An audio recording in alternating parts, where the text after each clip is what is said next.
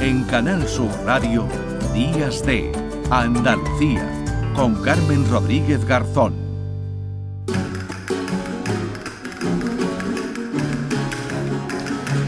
9 y 44 minutos de la mañana, en 15 minutos aproximadamente ya está previsto que comience ese acto en el Palacio de San Telmo.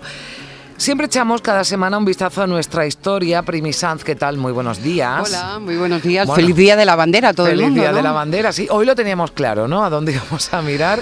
Hoy lo teníamos muy claro, este 4 de diciembre, Día de la Bandera, de la que venimos hablando de, su origen, ¿no? De, su nombre. ¿Qué, qué, puedes contarnos, Primi? Bueno, yo creo que se ha contado todo. Yo creo que lo más interesante, porque afortunadamente tenemos la memoria viva. Hay muchos testigos, como por ejemplo la presentadora del acto, que era una niña en aquel entonces.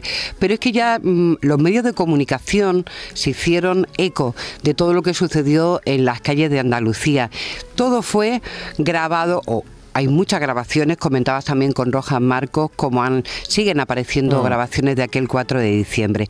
Pero llegó a ser tan importante el 4 de diciembre que llegó incluso hasta el Carnaval de Cádiz. Me gustaría que escucháramos juntos un poquito de este tema de los piratas en el Carnaval de Cádiz que habla del 4 de diciembre. No tenemos mucho tiempo, pero yo recomiendo a todo el mundo que se lo escuche si quiere soltar una lagrimita andalusí. Era un 4 de diciembre cuando tomamos la calle. Era un 4 de diciembre cuando dijimos que verde y blanca era nuestra sangre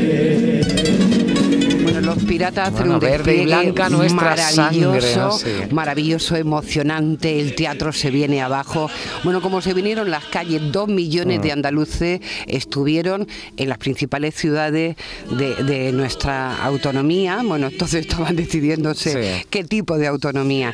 Y me gustaría que escucháramos a Salvador Cruz Artacho, que es catedrático de la Universidad de Jaén y que fue el autor de un libro que se llamaba Andalucía en el laberinto español la historia del proceso autonómico y no habla precisamente de ese carácter popular que tuvieron aquellas manifestaciones del 4 de diciembre. En el proceso de lucha y conquista de la, de la autonomía andaluza hay fechas muy emblemáticas, 4 de diciembre, esa manifestación multitudinaria que sorprendió no solamente al gobierno de la UCD, sino que sorprendió a las propias fuerzas políticas andaluzas, de lo enraizado que la reclamación estaba. El absolutamente todo está desbordado. Y en la calle, dos gritos, Andalucía, Andalucía. Solamente esta palabra y un solo sentimiento, alegría.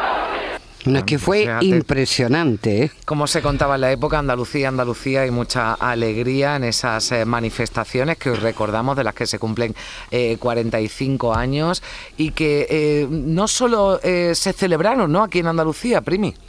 No, realmente también nos decía Salvador Cruz Artacho de la importancia que tuvieron en, en aquel movimiento popular, porque fue un movimiento popular de reivindicación autonómica, los inmigrantes. Hmm. Una de las manifestaciones más numerosas fuera de Andalucía fue precisamente en Barcelona. En la Plaza de Cataluña, entre la Plaza de Cataluña y la Rambla, se reunieron 300.000 personas.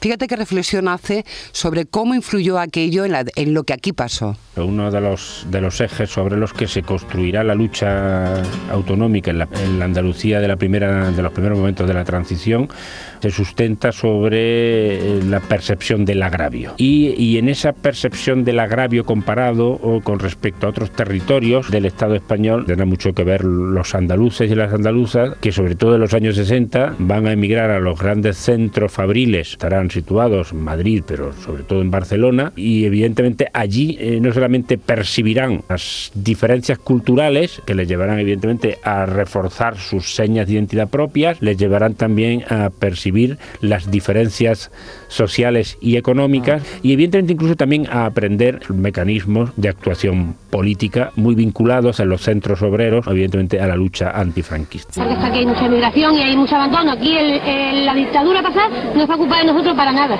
solamente para llevarse lo que ha podido. ¿Qué solución tendría eso? ¿De qué solución tenía que nos diera la autonomía, pero con nacionalidad? Porque los estatutos de quién mete esta gente aquí en Andalucía, pues mira, pues más vale que no los den estatutos ni nada, porque esto ni son estatutos ni autonomía ni es nada. Entonces, yo creo que la autonomía no simplemente se- tendría que ser autonomía, sino nacionalidad. Como los vascos y los catalanes y los gallegos, que parece que nosotros somos iguales, ¿no? Así pensamos todos los andaluces. Todo, todo igual. Pues lo esto tenían aparece- claro, ¿eh? lo, tenían muy cla- claro, lo tenían clarísimo. Esto aparece en, en un documental muy interesante que se llama la, La gira histórica y entonces, bueno, nos vemos a, la- a los andaluces de entonces con ideas clarísimas y con una reivindicación mm, precisa sobre cómo querían que fuera Andalucía o, o el espacio común donde vivíamos los andaluces.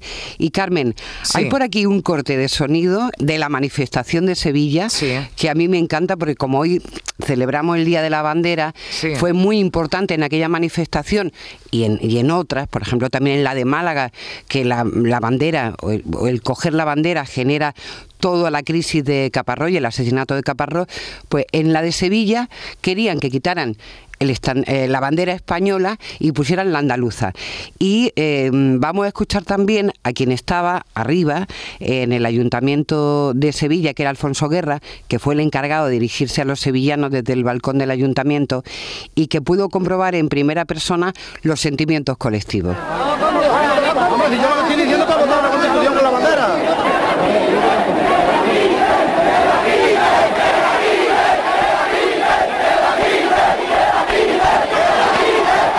¡Solo queremos bandera andaluza! ¡Solo queremos bandera andaluza!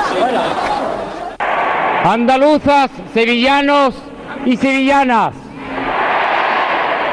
me corresponde a mí dirigiros unas breves palabras como miembro de la Asamblea de Parlamentarios de Andalucía, expresando el sentir del pueblo andaluz y de todas las fuerzas políticas convocantes de este gran día de Andalucía. Bueno, pues a un joven Alfonso Guerra que escuchábamos en el balcón del ayuntamiento de, de Sevilla. Bueno, te- Lo más gracioso de Alfonso Guerra es que le empezó a decir todo el mundo abajo Sí. que hablen andaluz. Y él decía, pero si Pero estoy, si hablando, en andaluz, estoy hablando en Hombre, andaluz. desde luego si había alguien que, que llevara el acento andaluz por España era Alfonso Guerra. ¿eh? Tendríamos eh, mucho tiempo para hablar también de, de, de García Caparrós. Podríamos escuchar algo de aquel documental Sí. de Caparrós, que es un, un documental muy interesante. Ese hombre tiene que salir a la luz, porque hay que ser muy frío para matar a un niño que estaba empezando a vivir. Eh, Si se hubiera querido, se hubiera sabido perfectamente desde el primer momento quién disparó. De allí había muchísimas personas que sabían. Y no creo que ningún... Magnífico, ¿eh? 23 disparos, sí, es genial y, y sobre todo porque Juan Antonio Donel, el ex policía que, que, que- que siguió todo el sumario, Mm. eh, el protagonista un poco el que nos lleva. Y es curioso porque también en esta ocasión, en este año 2022, parece que ya el Parlamento andaluz ha pedido de forma unánime que se desclasifique toda aquella información.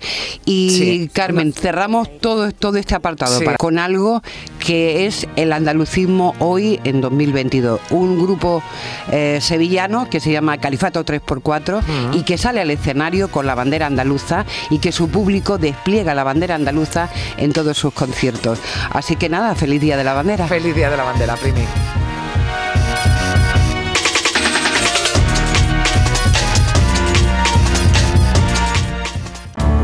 Días de Andalucía. Con Carmen Rodríguez Garzón. Canal Sur Radio.